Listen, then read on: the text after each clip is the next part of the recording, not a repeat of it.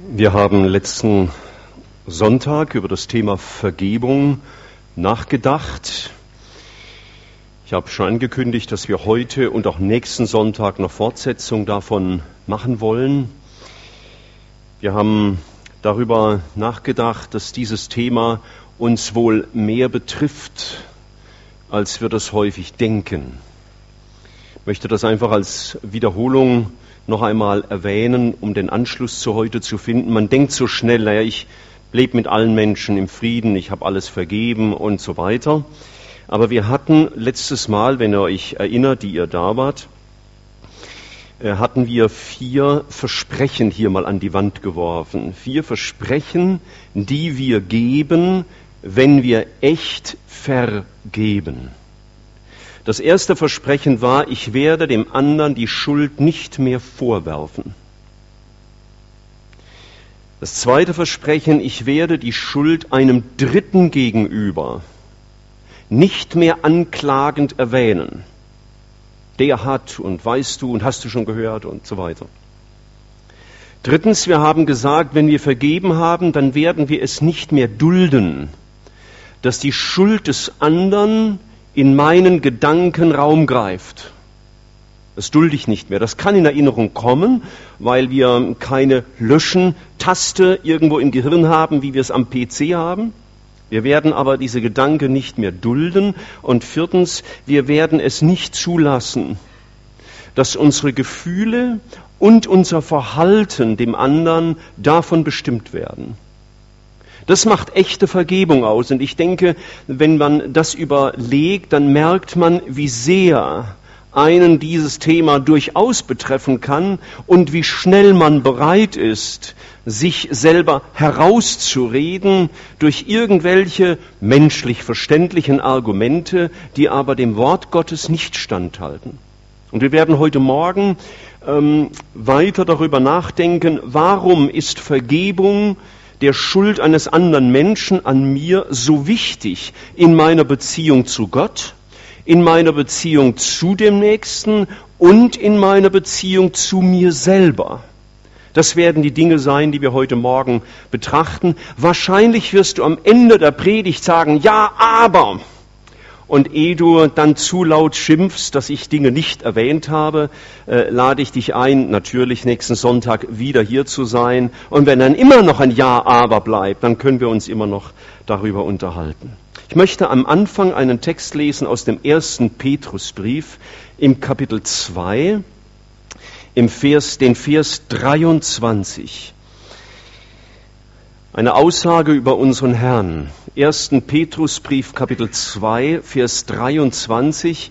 Und da steht von unserem Herrn, als er geschmäht wurde, schmähte er nicht wieder. Also das heißt, als man ihm böse Worte an den Kopf warf, heißt das auf gut Deutsch, und ihn beschuldigte und beschimpft hat, da hat er nicht zurückgeschimpft.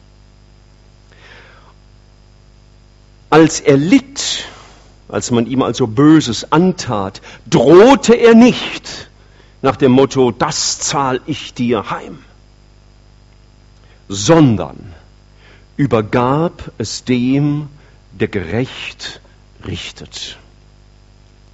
Mancher denkt, wenn ich vergebe, bedeutet das ja, dann muss der andere das ja nicht in Ordnung bringen. Dann hat der es ja leicht. Ich muss vergeben, dann ist das aus der Welt geschafft. Der muss sich nicht mal entschuldigen. Der muss keine Konsequenzen tragen für sein böses Verhalten. Und deswegen halten wir so ein Faustpfand zurück, um es zu gegebener Zeit dann zu präsentieren. Vergebung bedeutet nicht, na dann ist die Sache aus der Welt geschafft, sondern Vergebung bedeutet das, was mir angetan wurde an Bösem, das übergebe ich Gott zur weiteren Behandlung.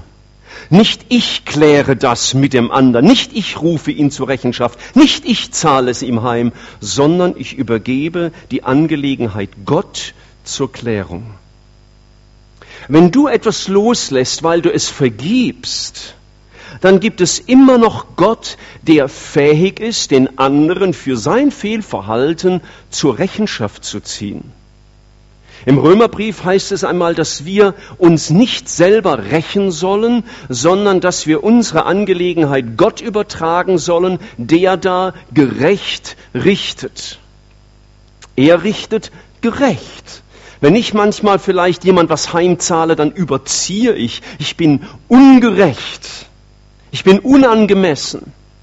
Gott aber richtet, richt, äh, richtet Recht. Und wisst ihr, außerdem ist es so, ich habe mir manchmal schon überlegt, wie viel Schuld von mir hat Gott nie zur Sprache gebracht zwischen ihm und mir. Wie viel Schuld, die ich an anderen begangen habe, wird mir vielleicht mein Leben lang nicht bewusst und Gott in seiner Barmherzigkeit lässt das so geschehen.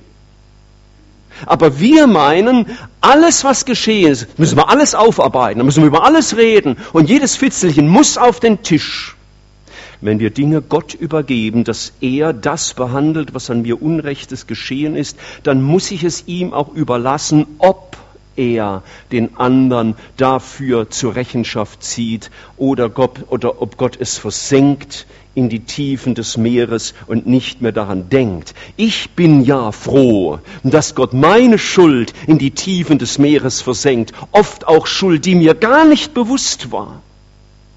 Und wenn Gott jetzt so großzügig ist, dass er die Schuld des anderen nicht zur Sprache bringt, ihn nicht straft dafür, dann geht er mit mir nicht anders um, wie ich das dankbar auch für mich mm, in Anspruch nehme. Gott allein ist fähig, gerecht zu richten. Und deswegen ist es gut, wenn wir mangels Durchblick und Kompetenz die Finger von vielen Dingen lassen und sagen, Herr, du rechtest, richtest recht. Mir fiel da heute Morgen noch etwas auf. Als der Herr Jesus am Kreuz hing, da standen die Leute um ihn herum, die ihn angenagelt hatten und jene, die ihn fälschlich beschuldigt haben. Da hing er und hat über die Schuld dieser Menschen einen sehr wichtigen Satz gesagt.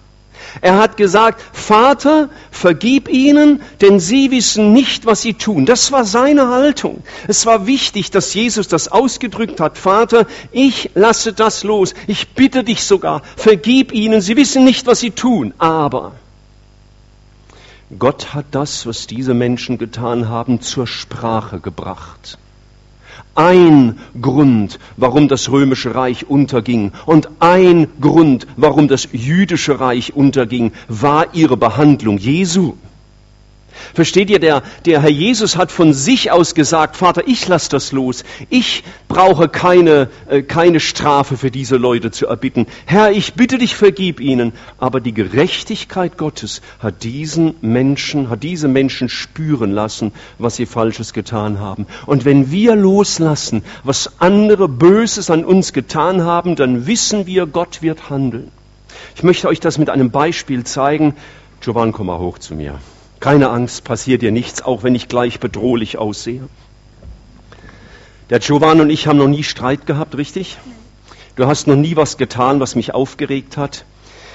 Okay, jetzt mal angenommen, es wäre doch so, dass es mal passiert, irgendwann in den nächsten 50 Jahren, dann ist das die Schuld vom Giovanni. Ja? Ich will es dir nicht zum Tragen geben, ist ziemlich schwer, eignet sich gut so ein bisschen für Fitnesstraining, aber ja.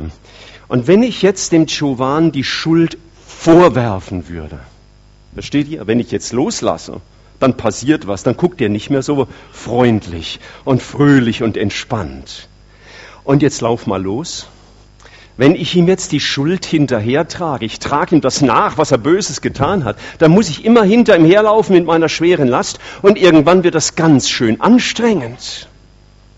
Und jetzt kann ich zwei Dinge tun. Ich kann dem Giovanni die Schuld vorwerfen und ihn verantwortlich machen und ihn zur Rechenschaft ziehen und ihn zur Minna machen und ihm Strafe androhen und sie gleich auch noch vollziehen. Das ist eine Möglichkeit. Darf sich widersetzen, die Gefahr ist vorbei.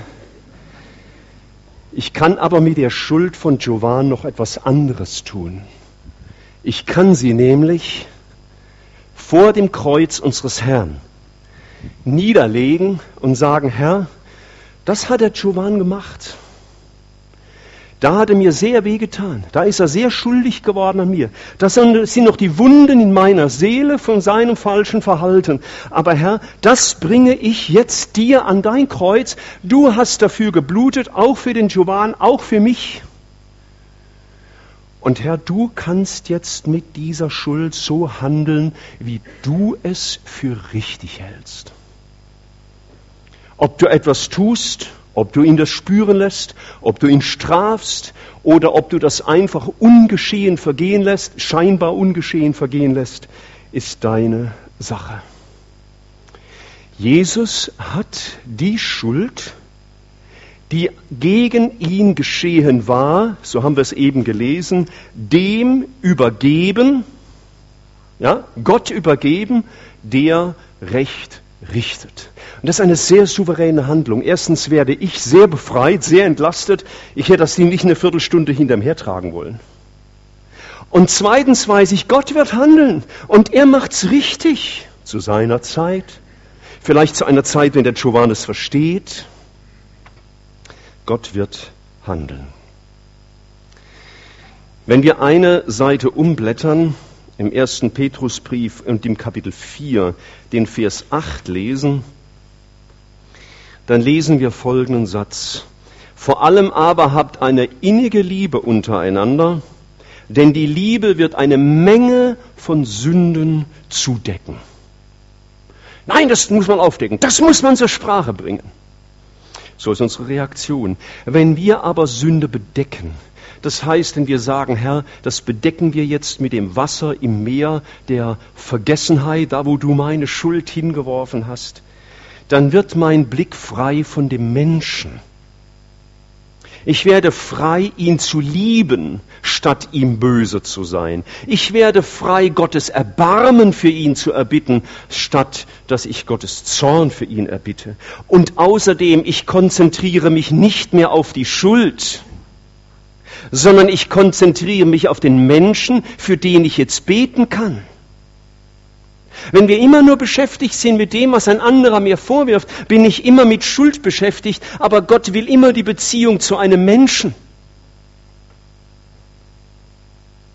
Denn der andere braucht genauso Gottes Erbarmen, genauso, nicht mehr und nicht weniger als ich. Übrigens sagt der Johannes in seinem ersten Brief, lasst uns lieben, denn er hat uns zuerst geliebt. Der Herr hat mich schon geliebt, lange bevor ich meine Schuld eingesehen habe. Und deswegen darf ich das auch. Wer seine Angelegenheiten, also die Schuld des anderen, ablegt bei dem Herrn, der wird die Situation aus Gottes Sicht anschauen und durchdenken, wie viel Gott ihm schon vergeben hat. Ich möchte mit euch einen Text noch lesen aus dem Römerbrief im Kapitel 8. Muss ich sagen, den habe ich noch nie in diesem Zusammenhang verstanden. Aber äh, wir haben ja eben gerade in der GBS gelernt, man muss einen Text gründlich beobachten und mal schauen, was da steht. Und ähm, Übrigens schade für jeden, der das nicht gehört hat. Solche Dinge dürft ihr euch nicht entgehen lassen. Die sind wichtig. Also GBS nächsten Sonntag. Ich will sie euch ja nicht zur Pflicht machen, aber ihr seid die, die einen Verlust haben. Römer 8, Vers 35, da steht, wer will uns scheiden von der Liebe des Christus? Drangsal oder Angst oder Verfolgung oder Hunger oder Blöße oder Gefahr oder Schwert. Überlege, wer diesen Brief geschrieben hat und wann. Paulus schrieb ihn an die Römer und die Römer litten unter dem römischen Reich. Und da sind diese Dinge eben passiert, dass man sie behandelte mit Drangsal und Angst und Verfolgung und Hunger und Nacktheit und Gefahr und Schwert. Das haben die erlebt, weil Menschen böse waren. Und er zitiert noch ein alttestamentliches Wort, wo es das heißt im Vers 36, wie geschrieben steht, um deinetwillen sind wir, werden wir getötet den ganzen Tag, wie Schlachtschafe sind wir geworden. Also er schreibt es an Menschen, die kamen sich vor wie, äh, in, wie ein Schaf, das zur Schlachtung geführt wird. Also rücksichtslos wurden Christen, das wissen wir ja aus der Geschichte gut, in den Arenen der Römer äh, zerfetzt und gefressen von Tieren. Und jetzt kommt der Vers 37. Das ist der Zusammenhang, der innere Zusammenhang dieses Textes oder der direkte Zusammenhang. Da heißt es, aber, aber, in dem allem, wo Menschen mir das antun, wo Menschen uns umbringen wollen, überwinden wir weit. Und jetzt zitiere ich die Lutherbibel, es gefällt mir am besten, müsst mal prüfen, was am nächsten am Grundtext ist, weiß ich nicht genau. Aber die Lutherbibel sagt meines Wissens hier, aber in dem allem überwinden wir weit um des Willen, der uns geliebt hat. Schaut, wir überlegen uns, wenn wir vergeben, immer auf der falschen Achse. Da ist der andere an dir schuldig geworden und denkst, ist der es wert, dass ich ihm vergebe? Der hat ja schon so viel sich geleistet. Nicht nur mir gegenüber, anderen gegenüber auch. Ist der es überhaupt wert, dass ich ihm vergebe? Aber wir vergeben nicht, weil der andere es wert ist in erster Linie, sondern wir vergeben um des Willen, der uns aufgefordert hat zu vergeben. Wir fragen nicht, ist der andere es wert, sondern ist Christus es wert, dass ich dem anderen vergebe. Hat Christus genug für mich getan, dass er mich auffordern könnte, dem anderen zu vergeben? Und dann sieht die Schuldfrage plötzlich ganz anders aus. Ich konfrontiere mich nicht mehr mit dem anderen, sondern ich komme in die richtige Beziehung. Ich blicke auf den Herrn, der zu mir sagt, vergib. Ich schaue in seine Augen. Ich schaue an sein Kreuz. Und da wird die Frage beantwortet, ist Jesus es wert, dass ich dem anderen vergebe? Der andere mag es dir mal nicht wert sein, weil du sagst, das ist jetzt schon so lange. Irgendwann ist das Maß mal voll. Aber ob du sagen könntest, Herr Jesus, du bist zwar am Kreuz gestorben, hast es alles für mich getan, aber weißt du trotzdem, jetzt ist genug. Du bist mir nicht mehr so viel wert, dass ich dem anderen vergebe. Ich glaube, bis du das sagst, da müsstest du sehr verhärtet in deinem Herzen sein.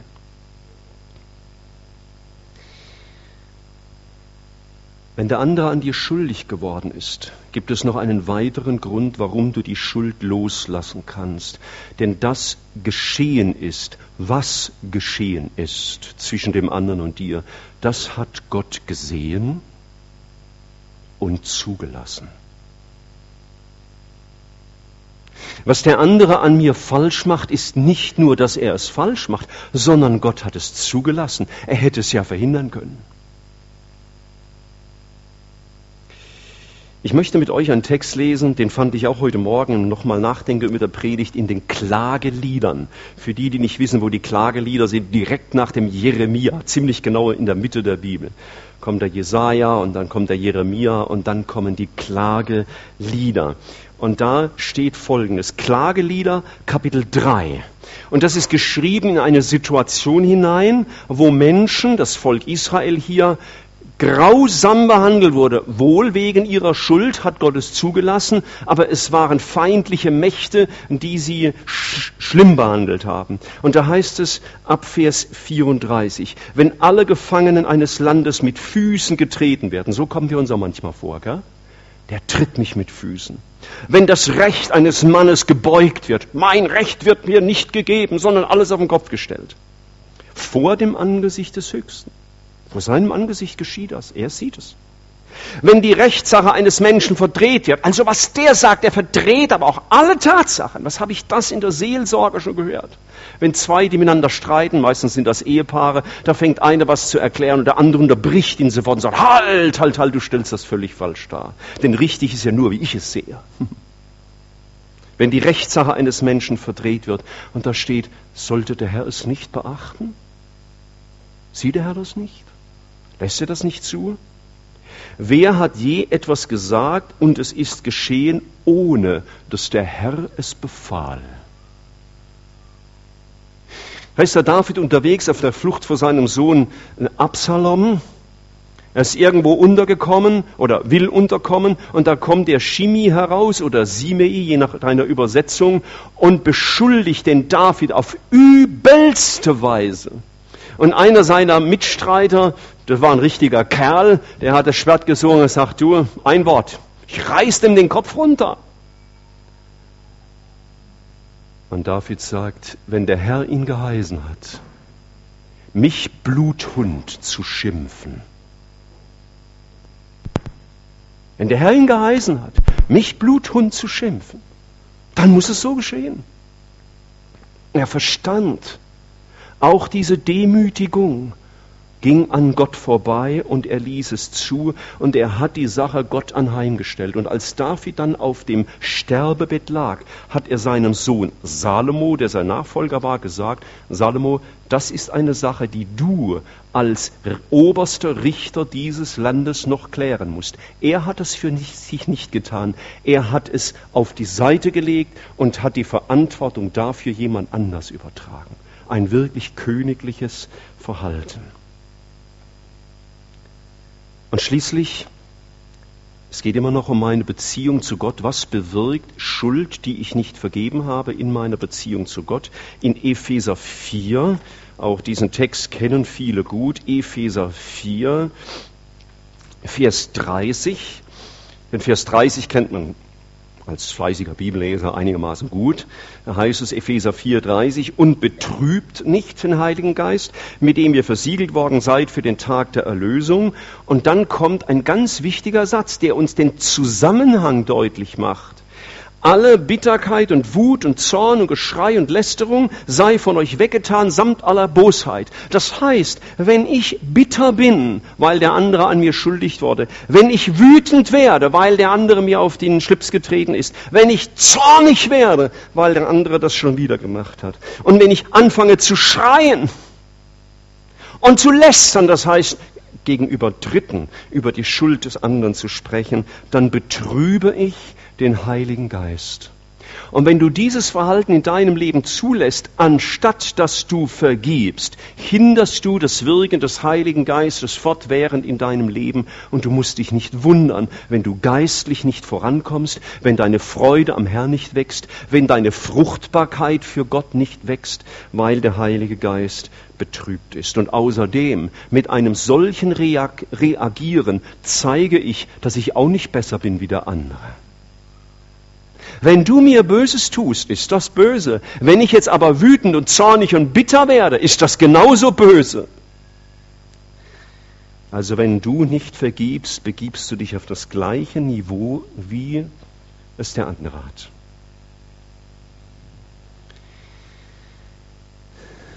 Vergebung ist sehr wichtig. Es hat eine, eine immense Auswirkung auf meine Beziehung zu Gott. Wie gehe ich mit Schuld um? Zweitens, die Auswirkung der Vergebung in Bezug auf den anderen. Damit meine ich den, der an mir schuldig wird. Da ist zunächst mal festzuhalten, die Qualität der Vergebung, die ich gewähre, hat ihren Ursprung im Verständnis der Vergebung, die Jesus mir schenkt. Oft zeigen wir erstaunliche theologische Erkenntnisse in der Theorie, im Kaltlauf. Aber wenn die Situation da ist, scheint alle tiefe Erkenntnis biblischer Wahrheiten, biblischer soteriologischer, also heilsbezogener Wahrheiten, die scheinen auf einmal wie verflogen. Die Qualität der Vergebung, wie du sie gibst, zeigt, wie weit du die Vergebung Gottes dir gegenüber annimmst und lebst. Denn alles, was Gott uns an geistlichen Gaben schenkt, ist dazu gegeben, dass ich es anderen weitergebe. Gott gibt mir nur zum Weitergeben, nicht für mich zum Bunkern. Wir kennen alle, ich schlage das gar nicht mehr auf, diese berühmte Geschichte des Herrn Matthäus 18, 22 von den beiden Schuldnern, wo einer seinem, Schuldner, seinem Herrn 200.000 Jahreslöhne schuldig war. Er versprochen hat, er würde alles dran setzen, um das zurückzubezahlen. Der Herr aber wusste, das geht nicht und hat ihm alles erlassen. Und er geht raus von der Verhandlung, trifft seinen Nachbarn, der war ihm drei Monatslöhne schuldig und er packt ihn am, im Genick und würgt ihn und sagt, ich schmeiß dich ins Gefängnis, bis du alles bis du nicht alles zurückbezahlt hast. Und der Herr hört das, kommandiert ihn wieder zurück und sagt, rolle rückwärts, äh, die Vereinbarung von eben wird durchgeschnitten, du gehst jetzt ins Gefängnis und du wirst alles bezahlen, was du schuldig bist.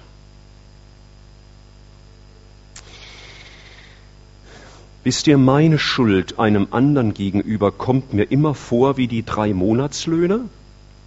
Und die Schuld, die der andere an mir hat, kommt mir immer vor wie 200.000 Jahreslöhne, um das so ein bisschen übertrieben darzustellen. So sind wir. Wir sagen ja nicht, wir wären fehlerlos. Natürlich. Der perfekte Ehemann bin ich auch nicht. Das haben mir Männer das schon gesagt. Dahinter verbirgt sich ein Haufen Not. Wenn einer das nötig hat zu sagen, na, der perfekte Ehemann bin ich auch nicht, würde ich gerne mal seine Frau dazu hören. Ob er wirklich nur nicht ganz perfekt ist.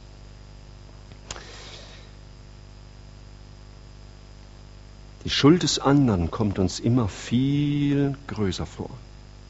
Wie unsere Schuld Gott gegenüber ist es aber nicht.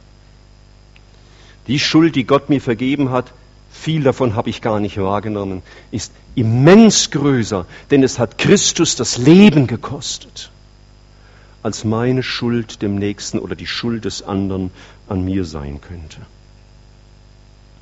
Vergebung bedeutet, den Streit, die Spannung einseitig aufzuheben. Wir haben das eben in der GBS gelesen, äh, aus dem ähm, Matthäusevangelium, glaube ich. Wenn du hingehst, um zu opfern, und es wird dir bewusst, du erinnerst dich daran, dann geh hin und lass deine Gaben, geh hin und versöhne dich. Und der Willi sagte uns, wir sollten, das war jetzt die Übung heute Morgen, den Text genau beobachten und er wies uns darauf hin zu sagen, der, dem das zuerst bewusst wird, der soll hingehen. Nicht der, der von sich denkt, er hat die größere Schuld, sondern der, dem es zuerst bewusst wird. Der soll hingehen und Vergebung schenken. Vergebung bedeutet, auf meine Rechte zu verzichten. Wir haben das eben mit dem Stein bildlich dargestellt. Und noch etwas. Vergebung bedeutet, mich mit den Folgen, die die Schuld des anderen auf mich hat, einverstanden zu erklären. Herr, meine Eltern haben mich so und so erzogen und hm, nachlässig behandelt, mir keine Liebe gegeben, mir keine Freude gegeben, mir keine Liebe gegeben. Und das hat diese Wirkung auf mein Leben. Und wie wichtig ist es, dass wir das einmal annehmen und sagen, okay, so ist es. Das ist ein Fakt in meinem Leben. Und jetzt will ich nicht immer dastehen und lamentieren, sondern an den Gott glauben, von dem Josef sagte zu seinen Brüdern, ihr gedachtet es böse zu machen, aber Gott gedachte es gut zu machen. Und ich komme schon nach einem ziemlich kleinen Punkt, die Beziehung zwischen dir und dem Nächsten, zu einem Punkt, der mir sehr wichtig ist. Eigentlich so der Zielpunkt für meine Predigt heute Morgen. Die, die Auswirkung der Vergebung in Bezug auf dich selbst. Und ich möchte mit euch noch einmal die Klagelieder aufschlagen im Kapitel 3. Äh, bitte tut das. Es ist immer wichtig, dass man seine Bibel mitbringt, dass man das mitlesen kann. Klagelieder nach dem Jeremia, Klagelieder, äh, Kapitel 3, und da steht im Vers, ab Vers 26. Gut ist's, schweigend zu warten auf die Rettung des Herrn. Es ist gut für einen Mann, ich denke vielleicht auch für eine Frau, das Joch zu tragen in seiner Jugend. Er sitze einsam und schweige, wenn er Gott es ihm auferlegt. Er stecke seinen Mund in den Staub, vielleicht ist noch Hoffnung da, schlägt ihn jemand, so biete er ihm die Wange da und lasse sich mit Schmach sättigen. Ich möchte hier Folgendes deutlich machen. Zu vergeben hat mit Reife zu tun. Wer immer nur dasteht und in seinem Inneren oder auch laut den anderen Vorhaltungen macht in Bezug auf das, was sie falsch gemacht haben, zeigt ein kindisches, unreifes Verhalten. Die Schuld der anderen mag vielleicht wirklich da sein, sie mag auch gravierend sein, sie mag ihre Folgen gehabt haben, aber diese Schuld immer am Leben zu erhalten und immer wieder darauf zu schauen und sie immer wieder dem anderen vorzuhalten und sie immer wieder Dritten gegenüber zu erwähnen und dich immer wieder dadurch zu entschuldigen. Ich bin halt so, weil zeigt, dass du im Glauben ein Kind bist und nicht reif oder wenigstens sich in diesem Moment wie ein Kind verhältst und nicht wie ein geistlich reifer Christ. Es ist sehr wichtig, Geschwister, dass wir selbst Verantwortung für unser Leben übernehmen und sie nicht immer wieder denen zuschustern, die angeblich an uns schuld geworden sind, weil wir uns damit aus der Verantwortung stehlen. Wir bleiben stehen und wir bedauern uns selber und wir baden im Selbstmitleid oder sind voller Zorn und Bitterkeit.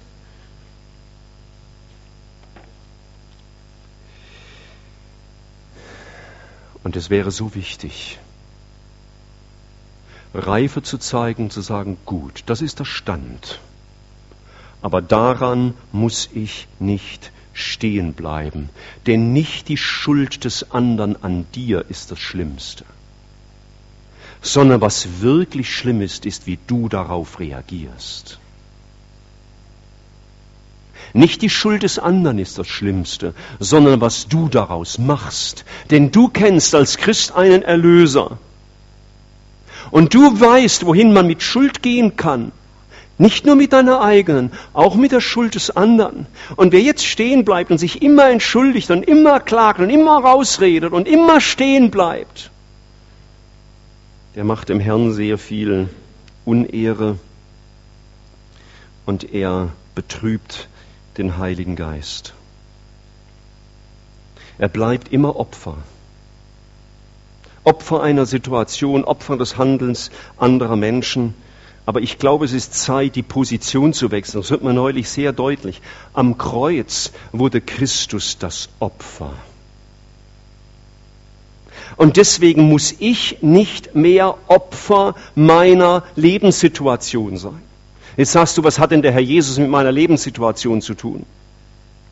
Schlag bitte mit mir auf, ich tue das öfter, weil ich den Vers so wichtig finde. Jesaja 53, Verse 4 und 5. Jesaja 53, Verse 4 und 5. Und da steht folgendes. Und achte, ich lese das ja öfter mal vor, achte auf die Begriffe, die ich erwähne.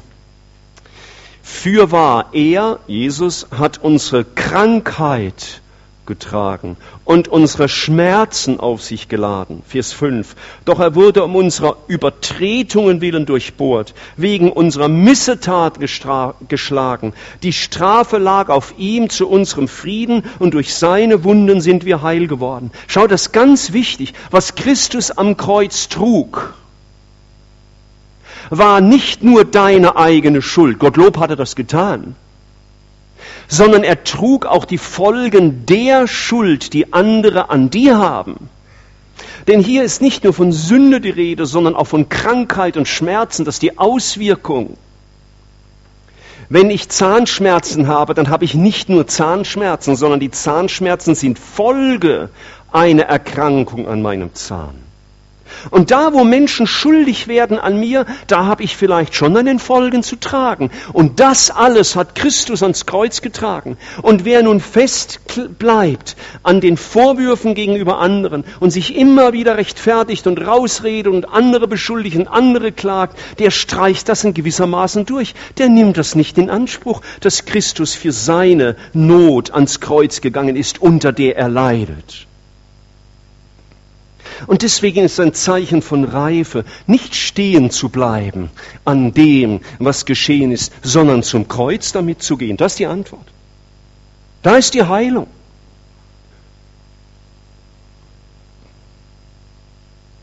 Jesus war fähig, auch die Folgen der Sünde zu tragen, die andere an mir begangen haben. Und Geschwister, wenn wir das tun, wenn wir unsere Schuld niederlegen, wie ich es vorhin in dem kleinen, der kleinen Einlage in dem Chowan getan habe, dann erlaube ich es dem, der an mir schuldig wurde, nicht länger Einfluss auf mein Leben zu haben. Ich habe das schon oft gesehen in der Seelsorge, dass Menschen Schlimmes erlebt haben und sie blieben immer äh, unter der Macht dieses Menschen, der ihm so viel Böses angetan hat. Das blieb ihr langer Schatten und immer wieder kam das vor, in den verschiedensten Formen. Und wie wichtig ist es, dass wir das begreifen und erfassen. Ich habe in Christus eine neue Identität. Wenn ein Mensch dich schlecht behandelt hat und dir das Gefühl gegeben hast, du bist nichts wert und du taugst nicht und wenn er auf dir rumgetrampelt hat und dich erniedrigt und gedemütigt hat, dann kannst du immer damit leben. Ja, immer mit diesem Gedanken. Und das, was der getan hat, bleibt immer wirksam auf dein Leben. Der Täter hat unaus, unaufhörlich Macht über dein Leben. Wenn wir aber zu Christus kommen und ihm das bringen, dann beginnt das Wachsen einer neuen Identität. Ich bin von Christus geliebt und ich bin wertgeachtet und er hat sein Leben für mich gegeben. Ich bin sein Kind, ich bin Teil seiner Braut, ich bin Teil seines Hauses, ich bin Teil seiner Herde, ich bin Rebe am Weinstock. Das alles darf ich sein. Und es ist wichtig, Geschwister, erst wenn wir die Schuld niederlegen, die der andere an uns begangen hat, wenn wir das am Kreuz niedergelegt haben, kann das reifen, wer wir in Christus sind. Und da sind viele Christen krank und leiden und kommen nicht voran.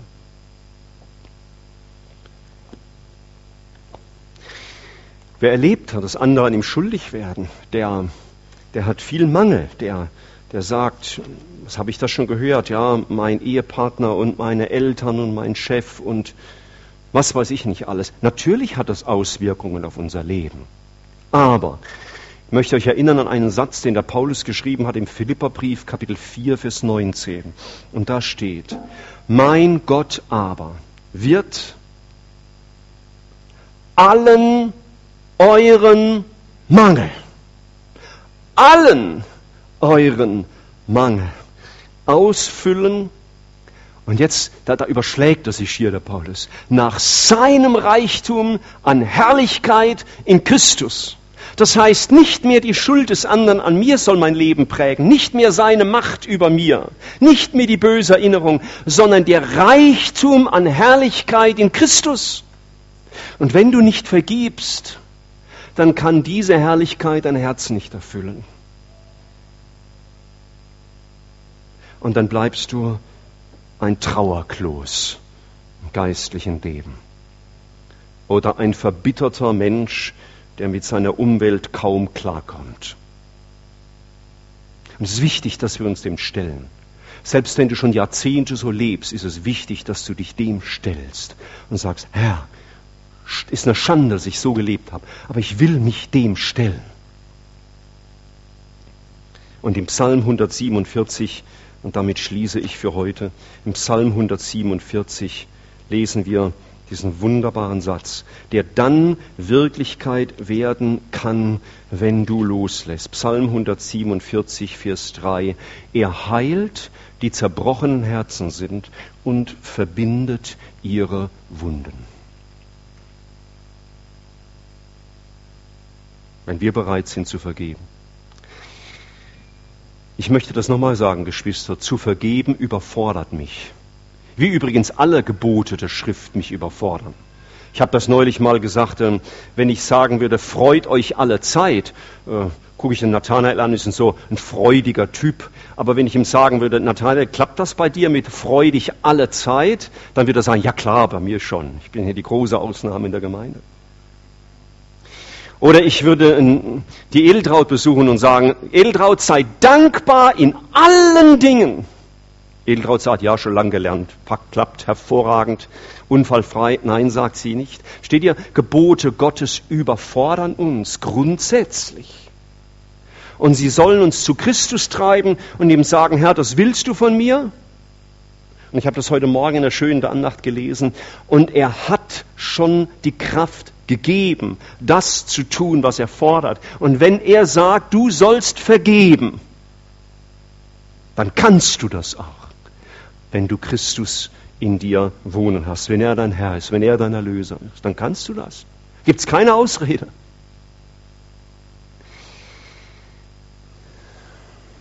Vielleicht ist dein Thema immer noch nicht zur Sprache gekommen.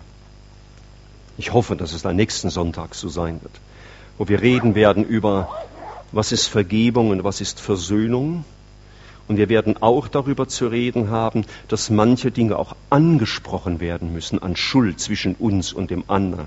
Es ist nicht immer so, dass wir alles nur vergeben müssen und nie ansprechen dürfen. Aber mir war wichtig, diese zwei Predigten mal zuerst zu halten, denn im Ansprechen haben wir es ja schnell. Und dem anderen was vorwerfen. Da sind wir gut. Und deswegen war es wichtig, dass wir erstmal darüber nachdenken. Und Geschwister zum Schluss, dass ihr mich nicht falsch versteht. Ich predige euch, egal um was es geht, auch dieses Thema, nicht als jemand, der sagen könnte, im Gegensatz zum Paulus, ich habe es schon ergriffen und ich bin schon vollkommen. Das kann ich nicht. Ich muss auch hier sagen, wie Paulus, nicht, dass ich schon ergriffen hätte oder schon vollkommen sei. Ich jage ihm aber nach. Und deswegen ist diese Predigt für mich persönlich genauso wichtig wie für dich. Ich habe euch ein paar wesentliche Gedanken wieder auf ein kleines Blatt zusammengestellt. Die werden wir gleich draußen auf einen Stuhl legen. Da könnt ihr euch das mitnehmen. Auch Skripte vom letzten Sonntag, wer das nicht will. Und inzwischen dürft ihr beten, diese Dinge mal durchdenken, die wir heute Morgen angesprochen haben und Gott bitten, dass er uns am nächsten Sonntag begegnet. Wir neigen uns zum Gebet. Herr Jesus, wir werden es auf dieser Erde wohl nie wirklich erfassen können, was Vergebung bedeutet, die du uns schenkst und wie immens diese Vergebung ist. Herr, wenn wir von dieser Erde gehen, wird uns viel Schuld vielleicht gar nicht bewusst geworden sein. Und wir werden manche Dinge in ihrer Tiefe gar nicht erfasst haben, was sie bei dir bewirkt haben oder vielleicht auch bei anderen Menschen. Wir beten dich an für deine unfassbare Liebe und diese ja überwältigende Auswirkung dessen, dass du für uns ans Kreuz gegangen bist. Und deswegen forderst du uns auf, dass wir vergeben. Und du weißt, wie viel Mühe wir damit haben. Manchmal sind es große Themen, manchmal sind es kleine Themen. Aber Herr, wir wollen es lernen, um auch zur geistlichen Reife zu kommen und nicht stehen zu bleiben an irgendetwas, was in der Vergangenheit war. Du, du bist der Gott, der nach vorne schaut. Du bist ein Befreier. Du bist nicht der, der uns lehrt, dauernd zurückzuschauen und an dem stehen zu bleiben, was geschehen ist. Wir müssen nicht stehen bleiben an unserer eigenen Schuld, weil du ein Gott bist, der vergibt. Und wir müssen nicht stehen bleiben an der Schuld anderer gegen uns, weil du auch dafür dein Leben gegeben hast. Dass wir, wie es der Paulus in Römer 8 geschrieben hat, mehr als Überwinder sein können, um des Willen, der uns geliebt hat. Danke dass du uns hilfst, darüber ehrlich vor dir nachzudenken und dann zu erfahren, wie du frei machst. Ehre sei dir. Amen.